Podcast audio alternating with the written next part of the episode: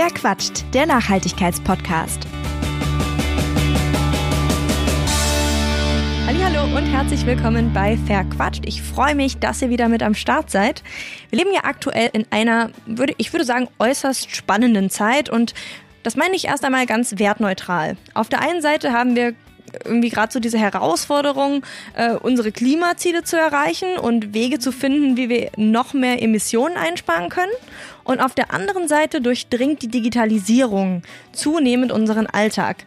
Der Trend geht irgendwie zum Third Screen. Wir nutzen also drei Bildschirme gleichzeitig und wir streamen, was das Zeug hält, gerne auch unterwegs. Das hat Auswirkungen auf das Klima. Und wie Digitalisierung und Nachhaltigkeit zusammenhängen, darüber spreche ich in dieser Folge mit Tilman Santarius. Er ist Professor für sozialökologische Transformation und nachhaltige Digitalisierung an der TU Berlin und dem Einstein Center for Digital Future. So viel kann ich schon mal vorwegnehmen. Ja, Digitalisierung hat einen Impact und der ist nicht einmal so klein. Jetzt wünsche ich euch aber erstmal ganz viel Spaß mit dieser Folge verquatscht. Hallo. Hallo. Ich habe es ja schon gesagt, ich äh, muss mich ja als kleiner Fan schon fast outen. Ich habe in einem Seminar ähm, dein Buch Smarte grüne Welt gelesen, welches sich jetzt mal so ganz rudimentär zusammengefasst, ähm, wir sprechen später noch über den Inhalt, mit äh, Digitalisierung im Kontext von Nachhaltigkeit beschäftigt. Ähm, also zwei sehr wichtige Themen, die unsere Gesellschaft aktuell beschäftigen. Wie und wann kam denn bei dir das Interesse auf, sich mit ja, diesen beiden Themen auch zusammen auseinanderzusetzen? Also mit Nachhaltigkeit beschäftige ich mich ja schon total lange. Ähm auch schon im Studium äh, und wahrscheinlich irgendwie auch mitgegeben durch das, was, von ich, was ich von zu Hause und durch meine Freunde schon mitbekommen habe. Und zum Thema Digitalisierung, also den Chancen, Risiken, Auswirkungen von Informations- und Kommunikationstechnologien. Da bin ich eigentlich eher erst relativ spät zugekommen, nämlich als ich mit ein paar anderen Leuten im Jahr 2015 überlebt, überlegt habe, was sind denn so die großen Debatten, die gerade eigentlich aufkommen oder in den nächsten Jahren aufkommen werden. Und das war da schon relativ absehbar, dass dieses Thema Digitalisierung mit all seinen ähm, Buzzwords, Big Data, künstliche Intelligenz, äh, Plattformkapitalismus, Internet of Things und so weiter. Das war irgendwie schon klar, das ist groß am Kommen oder es war schon 2015 äh, ziemlich aktuell.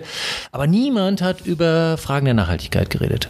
Also kaum einen hat es interessiert bis dann in der öffentlichen, aber auch in der wissenschaftlichen Debatte, ähm, wie viel Energie und Material verbraucht eigentlich dieses ganze System von Informations- und Kommunikationstechnologien, also die Infrastrukturen, die Endgeräte, die Rechenzentren und so. Aber auch, und das interessiert mich natürlich als ähm, Sozialwissenschaftler nochmal ganz besonders stark, was macht IKT, was macht das Smartphone, der Computer, ähm, die künstliche Intelligenz mit uns Menschen? Wie verändert das unsere Konsumweisen und unsere Lebensstile? Und was hat das wiederum mit Nachhaltigkeit zu tun? Und das sind dann auch so die großen Fragen, die mich interessieren. Und ich muss sagen, seitdem ich mich jetzt damit beschäftige, finde ich es mega spannend, habe total viel gelernt und bin froh, dass ich diese beiden Großdiskurse, also Digitalisierung ist ja so ein Metadiskurs und Nachhaltigkeit ist ja auch eigentlich etwas, was aus vielen, vielen Teilfragen besteht, zusammengeführt habe und äh, hoffe, das mache ich noch eine Weile weiter. Wie schwierig ist das denn, so ein neues Forschungsfeld irgendwie aufzurollen? Ich stelle mir das unglaublich kompliziert vor.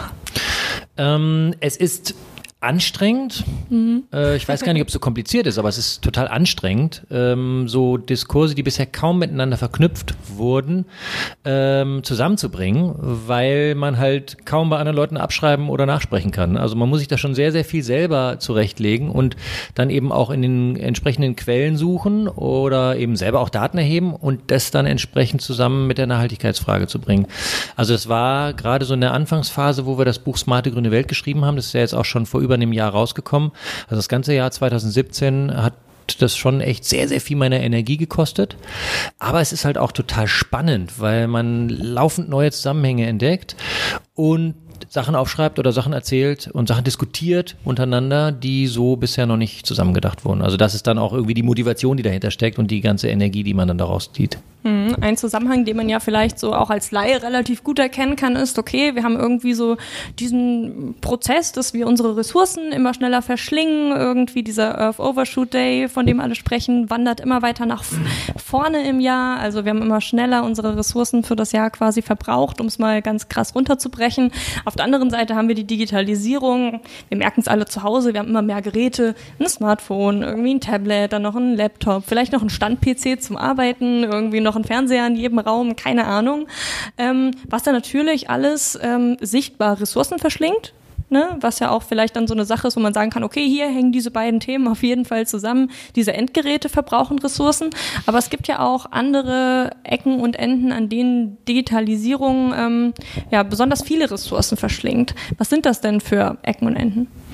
Also wenn man jetzt mal beim Endkonsument und bei der Endkonsumentin ansetzt, ne, dann sind das natürlich die Geräte. Also die Geräte haben tatsächlich einen enormen ökologischen Rucksack. Ähm, um so ein E-Book-Reader herzustellen zum Beispiel, wird so viel Energie fällig wie äh, für die Produktion von 50, 60 ähm, Paperbacks. Also das und alleine nur Energie von den Materialien, die da drin stecken. Im Buch steckt nur Holz in Anführungsstrichen und ein paar Chemikalien, die auch übel sind. Aber in so einem ähm, E-Book-Reader steckt natürlich noch mal viel, viel mehr Materialien drin. Ne? Aber allein von der Energie her ist das enorm. Ähm, das, das vergessen wir häufig, das sehen wir nicht. Ähm, das, das ist auf jeden Fall total spannend. Wenn wir jetzt noch mal ein Feld herausgreifen, wo besonders viel Energieverbrauch stattfindet, dann ist es das Streaming von Filmen. Also 60 bis 70 Prozent des weltweiten Datenvolumens geht für das Streaming äh, von Videos drauf. Und das wissen die wenigsten Leute. Also langsam spricht sich vielleicht auch rum, aber man muss es halt auch übersetzen, dass alle Datentransfer, der stattfindet, dann natürlich auch die Datenverarbeitung ähm, und dann zuletzt beim Filme gucken, der Monitor und so, ähm, das verbraucht Strom. Es gibt keine Digitalisierung, keinen Datentransfer ohne Stromverbrauch. Ähm, das heißt, wenn 60 bis 70 Prozent des weltweiten Datenvolumens nur fürs Streamen drauf geht, dann kann man sich ausrechnen, dass das ein enormer Energieverbrauch ist, der dahinter steckt. Und wenn wir jetzt eben anfangen, dann in der S-Bahn oder äh, beim Arzt im Wartezimmer oder vielleicht auch irgendwie, während wir Freunde treffen, äh, immer noch parallel irgendwas zu streamen, dann legen wir uns hier eine zweite Konsumhülle an Energieverbräuchen zu, die es bis dato nicht gegeben hat. Das kommt alles on top drauf, was wir sowieso schon verbrauchen. Ne? Und deswegen ist da an der Stelle Digitalisierung besonders umweltrelevant. Und wie ist es da mit solchen Argumenten wie, okay, aber dadurch werden ja ähm, an anderer Stelle Ressourcen gespart, also diese Dematerialisierung, also wie beispielsweise mit dem E-Book-Reader, dass man sagt, na ja, aber man hat ja dann nur noch ein Gerät statt eben vielleicht auch 120 Bücher. Ja, unsere Analyse, und das haben wir ja in Smarte Grüne Welt so beispielhaft uns angeguckt, das ist sehr schwierig, da jetzt wirklich alle Entwicklungen in der Welt äh, zusammenzufassen und dann einen Strich drunter zu machen. Aber wenn man sich das beispielhaft anguckt, viele, viele Beispiele, wird man sehen, es ist alles in allem Nullsummspiel. Ähm, der E-Book-Reader zum Beispiel, ja, wenn man jetzt mehr als 50, 60 Bücher im Jahr liest, dann lohnt der sich in energetischer Hinsicht. Das tun wahrscheinlich die wenigsten Leute. Die meisten Leute werden wahrscheinlich eher nur 10 bis 30 Bücher drauf lesen oder vielleicht nur drei, weil sie ihn geschenkt bekommen haben, den E-Book-Reader.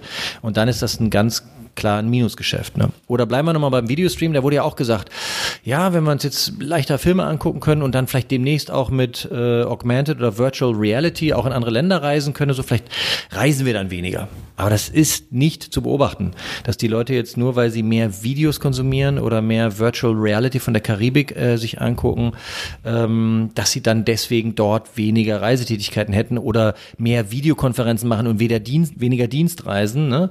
oder mehr chatten und deswegen weniger Freunde treffen mit dem Auto oder mit der, mit der Bahn. Das, das lässt sich so einfach nicht beobachten.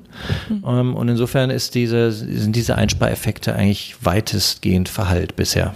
Mhm, aber es gäbe theoretisch die Möglichkeit, da was einzusparen, nur die Realität zeigt, wir Menschen machen es halt nicht. Genau, also mit einer Videokonferenz zwischen Frankfurt und New York ne, kann man äh, so viel Energie sparen, dass man 1000 Stunden Videoconferencing machen könnte, äh, um so viel Emissionen zu generieren wie ein Flug.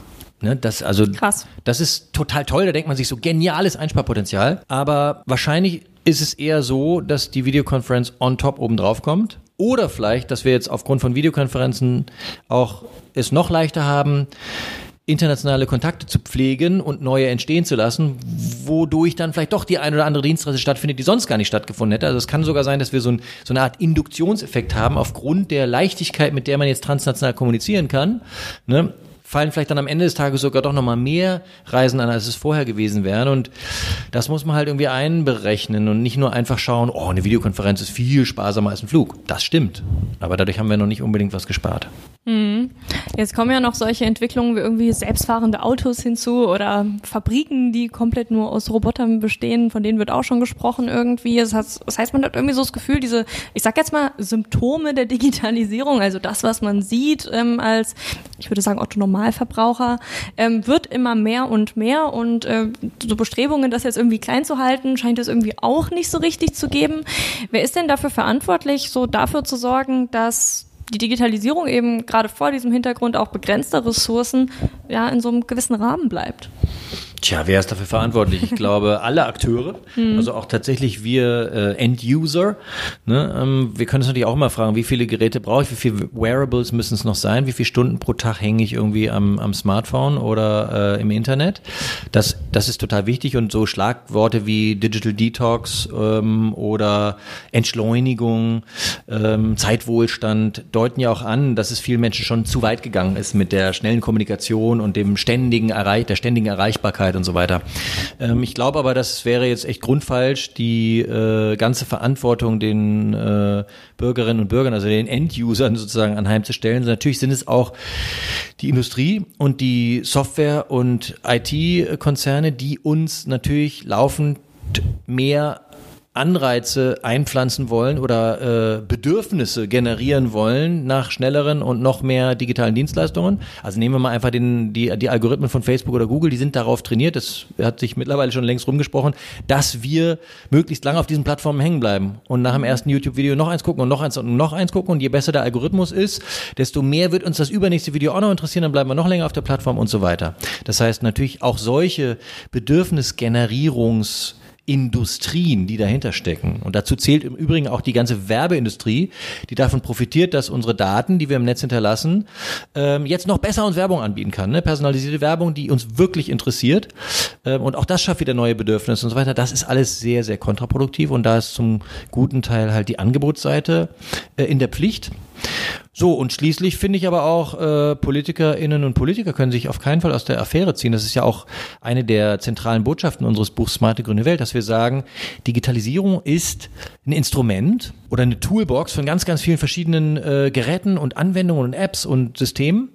Und die ist erstens nicht neutral, denn sie hat Interessen bereits in sich selbst drinnen, aufgrund der Akteure, die diese ganzen Geräte herstellen und Plattformen anbieten und digitalen Dienstleistungen anwenden. Da muss man sich also immer fragen, ja, spiegelt das denn die allgemeine Präferenz wieder? Ist denn das eigentlich das, was die Gesellschaft möchte, wo wir uns hin entwickeln wollen? So, das ist die erste große Frage. Da können sich Politiker und PolitikerInnen nicht aus der Affäre ziehen. Und zweitens, gehört das reguliert? Es ist ein Instrument, eine Toolbox, Digitalisierung, die so erstmal keinem Ziel dient, sondern das Ziel muss festgelegt werden. Und wenn man zum Beispiel möchte, dass ähm, das Smartphone oder die KI-App im Verkehrsbereich der Nachhaltigkeitswende, ne, der Transformation Richtung Nachhaltigkeit dient, zum Beispiel eine Verkehrswende voranbringt oder eine Energiewende, dann muss das entsprechend gestaltet werden. Das kommt auf keinen Fall von alleine.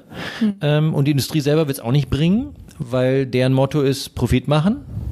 Äh, sondern es muss politisch äh, reguliert werden, es müssen Anreize geschaffen werden, es müssen Rahmenbedingungen gesetzt werden. Also eigentlich sind alle Akteure beteiligt, äh, damit Digitalisierung wirklich äh, nachhaltiger wird und der Nachhaltigkeit dient.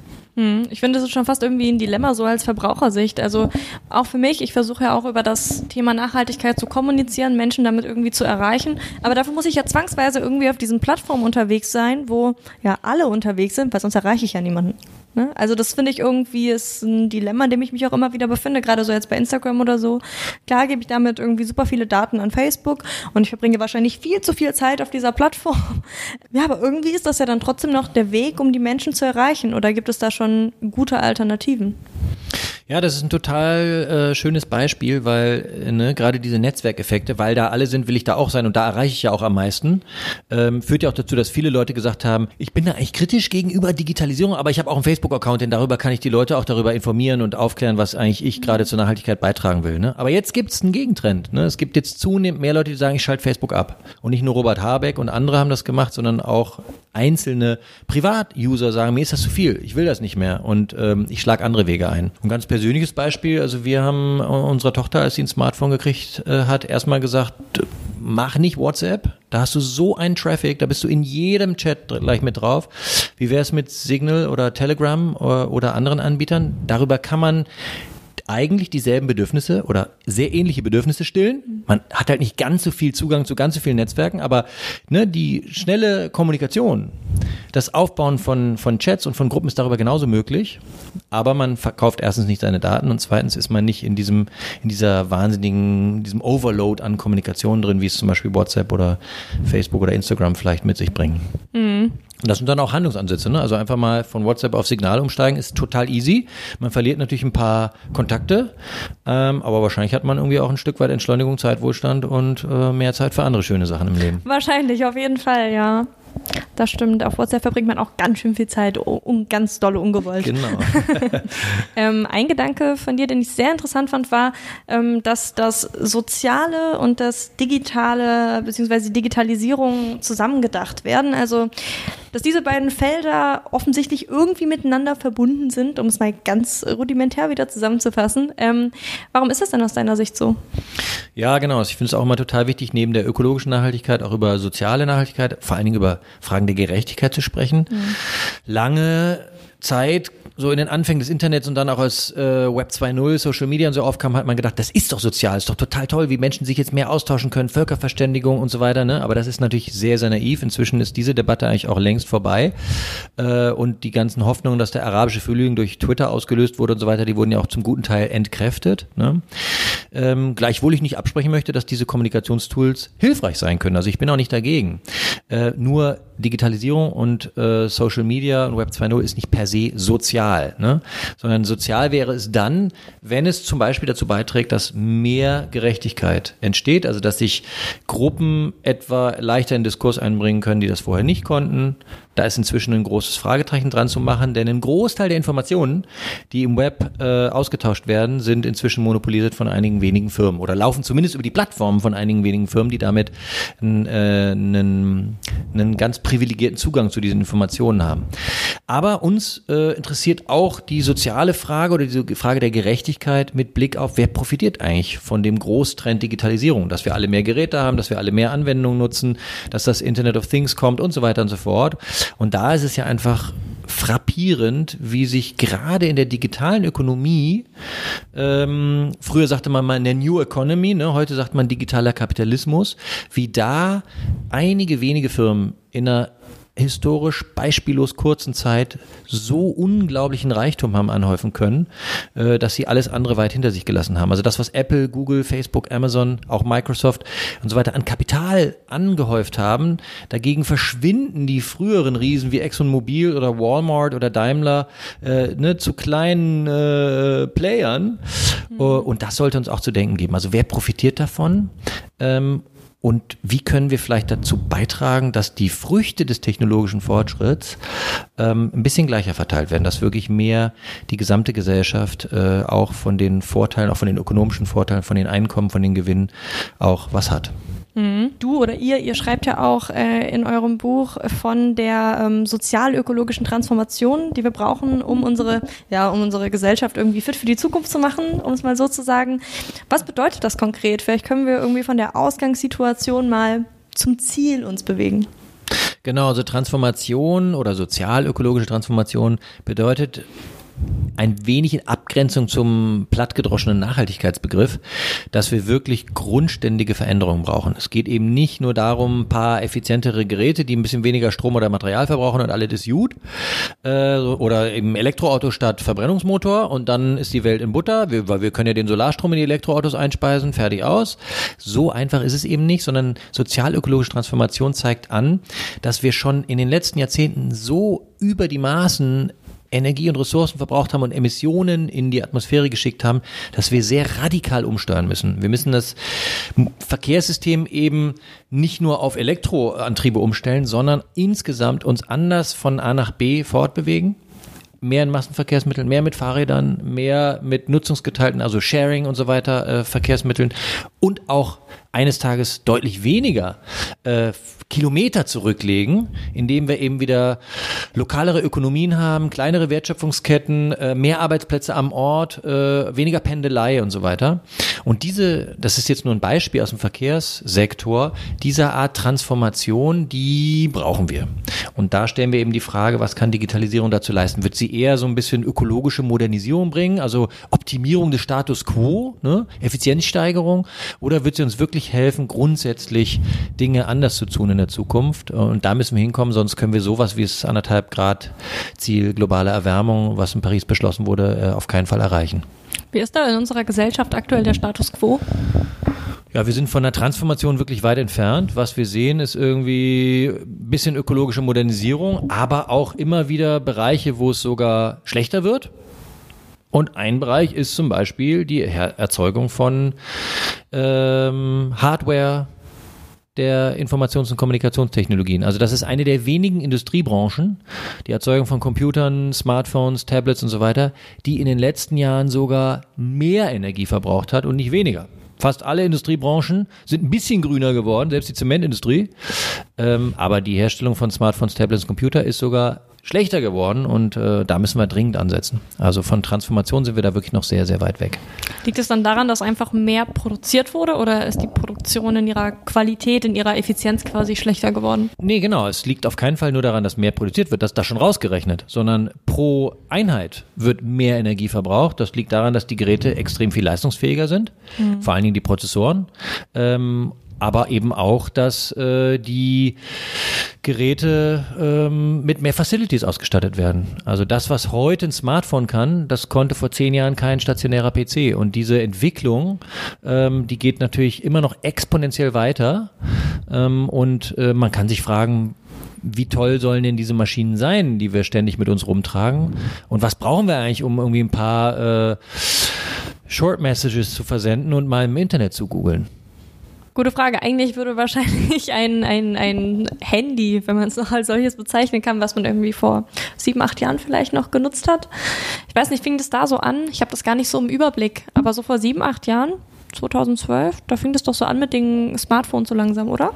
Naja, das Apple oder iPhone, das wurde 2007 auf den Markt gebracht, mhm. also ist jetzt schon über zehn Jahre Ach, her. Und natürlich, wenn man jetzt alleine so ein iPhone 4 oder so weiter nimmt, da hat man wenig Spaß mit. Es ist ja halt einfach dieser, dieser, diese Spirale, die sich selbst antreibende Spirale, ne? dass, dass so ein Smartphone wie das iPhone 4 oder andere aus der damaligen Zeit, die wären heute unglaublich langsam, weil die Webseiten komplizierter geworden sind. Wenn man googelt, da sind viel mehr Daten drauf, viel bildintensiver das Ganze geworden, weil wir ganz andere Apps auf dem Smartphone haben. Nicht nur, dass die inkompatibel sind mit dem Betriebssystem, das ist das eine Problem. Mhm. Selbst wenn sie kompatibel wären, wären die damaligen Prozessoren dafür zu langsam, weil die mehr Anforderungen stellen ans System. Und mhm. das ist halt ein Kreislauf, der sich gegenseitig selbst anfacht, weil die Anwendungen komplexer werden und mehr Daten transferiert werden, brauchen wir wiederum leistungsstärkere Geräte und so geht das immer weiter fort. Und äh, aktuell ist nicht zu sehen, wie da irgendjemand einen Riegel vorschiebt. Die Industrie garantiert nicht. Ich mhm. denke, wir brauchen hier Anreizinstrumente aus der Politik, ähm, zum Beispiel eine Besteuerung von Daten, dass eben nicht von Daten. Wie könnte das vielleicht dann aussehen? Besteuerung von Daten, damit wir nicht äh, dieses Jahr 70 Prozent des Datenvolumens für Streaming Streaming ausgeben, was ich gerade gesagt habe, und in zehn Jahren aber auch wieder 70 Prozent des Datenvolumens für Streaming draufgehen, nur mit dem Unterschied, dass das Datenvolumen dann äh, um den Faktor X explodiert ist, mhm. sondern dass vielleicht niedrig auflösendere Filme geguckt werden, mhm. ähm, dass vielleicht ähm, die Endgeräte weniger äh, Daten nachfragen, ne? also sprich HD-Qualität und der ganze Kram. Ähm, also das, das könnte teilweise politisch reguliert werden. Dadurch könnte man wenigstens diese Datenexplosion und auch die ständige Leistungssteigerung der Geräte etwas abfedern. Also dann würde man quasi für ein Netflix-Abo statt, keine Ahnung, wie viel kostet das aktuell, 10 Euro oder so, glaube ich, irgendwie 15 bezahlen, hätte aber damit seine, seinen Datenverkehr quasi mitbezahlt, oder? Ja, oder ich meine, das ist jetzt hier ins Blaue hineingesprochen. Ich habe das noch nicht zu Ende gedacht. Vielleicht kann man auch einfach unterschiedliche Preise haben, wenn man da niedrig auflösende Filme guckt und hochauflösende mhm. Filme. Im Moment bietet einem das System immer die hochauflösendste Variante an. Mhm. Die brauche ich aber nicht, wenn ich in der S-Bahn auf dem Smartphone ein Video gucke. Ganz davon abgesehen, dass wir das auch hinterfragen sollten, ob wir das ständig tun. Das stimmt, aber da wären wir vielleicht schon wieder so ein bisschen beim Sozialen. Ihr formuliert ja auch äh, Prinzipien einer zukunftsfähigen Digitalisierung und auch da spielt ja die Gemeinwohlorientierung, was dann auch wieder so ein bisschen das Soziale wäre, eine Rolle. Was ist denn da noch wichtig? Ja, für die Gemeinwohlorientierung ist vor allen Dingen ähm, so ein Level Playing Field wichtig zwischen den verschiedenen Akteuren ähm, das Internet ist ja eigentlich ein Paradebeispiel dafür, wie sich NutzerInnen, die sich gar nicht kennen, und egal ob es jetzt Anbieter oder Nachfrager sind oder äh, Bürger und PolitikerInnen oder äh, Kunden und Unternehmen auf Augenhöhe miteinander begegnen können. Und das hat sich verschoben äh, in den letzten Jahren oder im letzten Jahrzehnt. Äh, Tim Berners-Lee, der Erfinder des World Wide Web, reist ja durch die Lande und sagt, das Internet ist in Gefahr von einer öffentlichen Allmende also von einem Gemeingut, von einem öffentlichen Marktplatz, wo alle miteinander sprechen können und fair miteinander umgehen, in ein hochgradig vermachtetes äh, Feld sich zu entwickeln äh, und vor allen Dingen in ein Feld, äh, was der Werbeindustrie dient. Und ähm, deswegen dieses, diesen Gemeinwohlcharakter zu erhalten würde, bedeuten, genau diese Werbeorientierung zurückzudrängen. Ähm, das Internet, wenn man sich das vorstellt, wie ein öffentlicher Platz, wo die Leute sich treffen und miteinander diskutieren und sich in, und Informationen austauschen, sollte einfach nicht von Werbeschildern durchsetzt sein. Das machen wir auch nicht auf anderen öffentlichen Plätzen wie dem Kölner Domplatz oder einem Schulhof.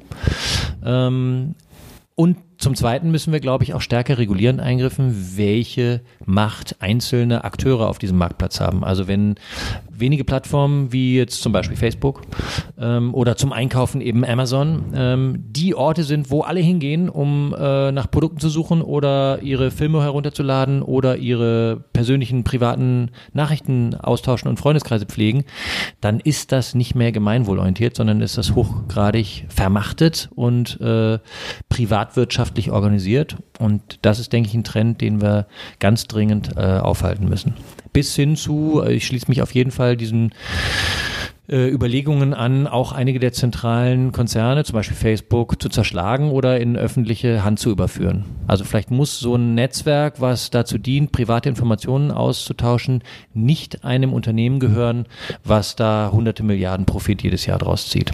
Mhm. Ihr sagt ja auch, dass dazu noch zwei andere Säulen gehören, und zwar einmal der Datenschutz und die Suffizienz. Was ist damit gemeint? Ja, Datenschutz ist dann so eine gewisse Grundlage dafür. Also hm, das ist ja heute auch zum Glück schon viel stärker ins öffentliche Bewusstsein äh, gerückt. Zum einen durch ein paar Datenskandale, die wir hatten, aber auch durch eben so ein Instrumente wie die Europäische Datenschutzgrundverordnung. Ähm, ich begegne in, im letzten ein, zwei Jahren zunehmend weniger Leute, die sagen, ist mir doch egal, Google kann doch alle meine Daten haben, ich habe ja nichts zu verbergen. Also diese Argumentation ist auf dem absteigenden Ast zum Glück. Trotzdem sind natürlich unsere Daten noch beileibe nicht geschützt. Also wir haben jetzt so eine europäische Datenschutzgrundverordnung implementiert, die läuft, die sollte greifen, aber nach wie vor hat Facebook alle Rechte über die äh, Inhalte, die wir auf Instagram, Facebook oder WhatsApp hochladen. Das ist eigentlich ein Skandal. Also es muss darum gehen, diese Sachen weiterzuentwickeln, diese Instrumente, um dafür zu sorgen, dass die Daten wirklich den NutzerInnen gehören und nicht den Konzernen. Und der zweite Punkt, die Suffizienz, das ist eben dieses Reflektieren und drüber nachdenken, wie viel Digitalisierung braucht man eigentlich für ein gutes Leben. Oder wie digital ist eine zukunftsfähige Gesellschaft im Jahr 2030, in der nicht nur die Kohlekraftwerke alle abgeschalten sind und das Auto nur noch eine untergeordnete Rolle spielt im Mobilitätssystem, sondern wo sich genau auch die Frage stellt, wie datenintensiv ist eigentlich so eine Gesellschaft? Und wie viele Geräte trägt ihr da mit sich rum? Vielleicht leben wir dann in einer Welt, wo es wirklich äh, One Person, One Device ist.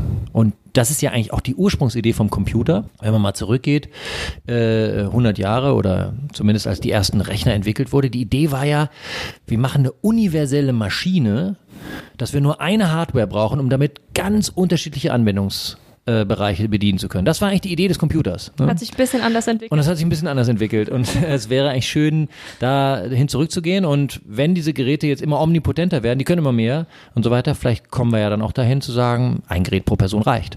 Und dann gibt es vielleicht auch eine gewisse Hoffnung, dass nicht nur die zwei bis drei Milliarden Reichen äh, in Europa, aber auch natürlich in den Ballungszentren von China, Indien, Südafrika, Brasilien, sondern vielleicht auch mal der Restbevölkerung, äh, der Rest der Weltbevölkerung Zugang hat zum, zum Internet und zum zum Informationsaustausch auf digitaler Basis. Ist ja auch nochmal eine Frage der Gerechtigkeit, ne, dass auf dem Niveau, wie wir jetzt schon digital hier in Deutschland und Europa leben, äh, könnten einfach nicht neun Milliarden Menschen 2050 leben. Das heißt, auch dafür wäre natürlich die Frage zu stellen, wie können wir suffizienter werden? Wie können wir digitale Suffizienz praktizieren, so dass äh, alle Menschen auch äh, die Möglichkeit haben, online zu gehen? Mhm. Für diese Suffizienz bräuchte es ja auch so eine gewisse Bereitschaft in der Bevölkerung, vielleicht auch auf einige Dinge, an die sich viele Leute jetzt schon gewöhnt haben, zu verzichten, eben auch vielleicht das zweite Diensthandy oder so oder eben auf, keine Ahnung, ein Tablet oder so. Also einfach so Luxusgegenstände. Vielleicht so zum Abschluss, ähm, hast du denn das Gefühl, wir sind schon so weit, dass die Menschen wirklich sagen würden, okay, ich, ich verzichte hier auch, weil ich weiß, wir, wir müssen das irgendwie tun? Nee, und ich glaube auch nicht, dass wir da hinkommen werden, weil der Witz ist ja gerade, dass es so sein muss und so sein wird, dass es kein Verzicht ist, sondern ein Gewinn. Ne? Also erst wenn wir verstehen, dass das ein Gewinn ist, wenn wir weniger Geräte haben und etwas weniger online sind und nicht jeden Tag noch eine Stunde mehr, äh, jedes Jahr noch eine Stunde länger im, im Internet unterwegs sind pro Tag, dann wird es auch äh, einfach sein, digitale Suffizienz zu praktizieren. Und dann werden die Leute darin den Mehrwert sehen für sich selbst, für ein gutes und zufriedenes Leben. Also ich glaube, Verzicht ist der falsche Weg. Ähm, der könnte höchstlich, höchstens durch politische Instrumente erwirkt werden, wenn man das teurer macht oder so. Und äh, glaube auch, dass man diesen Weg parallel gehen sollte. Aber der Witz an der digitalen Suffizienz ist gerade, hey, ich kann echt eine Menge gewinnen äh, und ich habe eine Menge Zeit wieder für schöne andere Dinge, wenn ich mich äh, an einigen Bereichen beschränke. Das geht ja auch gerade vielen so. Also wir haben ja vorhin schon irgendwie das gehabt mit Digital Detox und allem. Das ist ja doch ein Thema und das scheint ja auch so ein bisschen in die Richtung zu gehen. Das ist noch nicht so in der Mitte angekommen, habe ich das Gefühl. Aber ist jetzt meine persönliche Wahrnehmung. Aber immer mehr Leute, man hört es immer häufiger, einfach auch im persönlichen Umfeld, dass da Leute sagen, okay, ich äh, mache jetzt hier handyfreie Zeit und äh, Tschüss, wir hören uns. Genau, ich glaube, das ist der Trend auf jeden Fall. Also vor zehn Jahren war es total cool, wenn ein Café WLAN angeboten hat, war voll angesagt. Und heute ist es eigentlich eher so, dass in der Nische schon die ersten Cafés entstehen, wo es heißt WLAN-freie Zone und keine Laptops. Und genau das ist der Trend. Mhm. Das heißt nicht, dass man es überall verbieten soll, da bin ich gar nicht dafür. Aber einfach, es wird die Qualität zunehmend daran gesehen, dass man ein Café hat, wo nicht jeder Zweite vor einem Display hängt, sondern wo man sich wieder äh, face-to-face -face anguckt und eine ganz andere Atmosphäre in der Kommunikation hat. Mhm. Es gibt jetzt so viele Cafés, die einfach eine große Tafel in der Mitte haben, wo alle Leute sich anschauen. Ne? Und dann ist noch ja. PC verboten. Und dadurch ist es dann wirklich irgendwie wieder so, als wäre man mit seiner Familie an einem richtig großen Tisch und man setzt sich halt wieder mit dem auseinander, was äh, vor allem passiert. Ja, vielen Dank für das Gespräch. Gerne, hat Spaß gemacht. Danke. Das war's bei Verquatscht. Mehr Informationen zu den GesprächspartnerInnen findet ihr in der Beschreibung dieser Folge. Falls es euch gefallen hat, würde ich mich sehr freuen, wenn ihr eine Bewertung hinterlasst oder euren Freunden von dem Podcast erzählt und damit hoffentlich bis zum nächsten Mal. Verquatscht, der Nachhaltigkeitspodcast.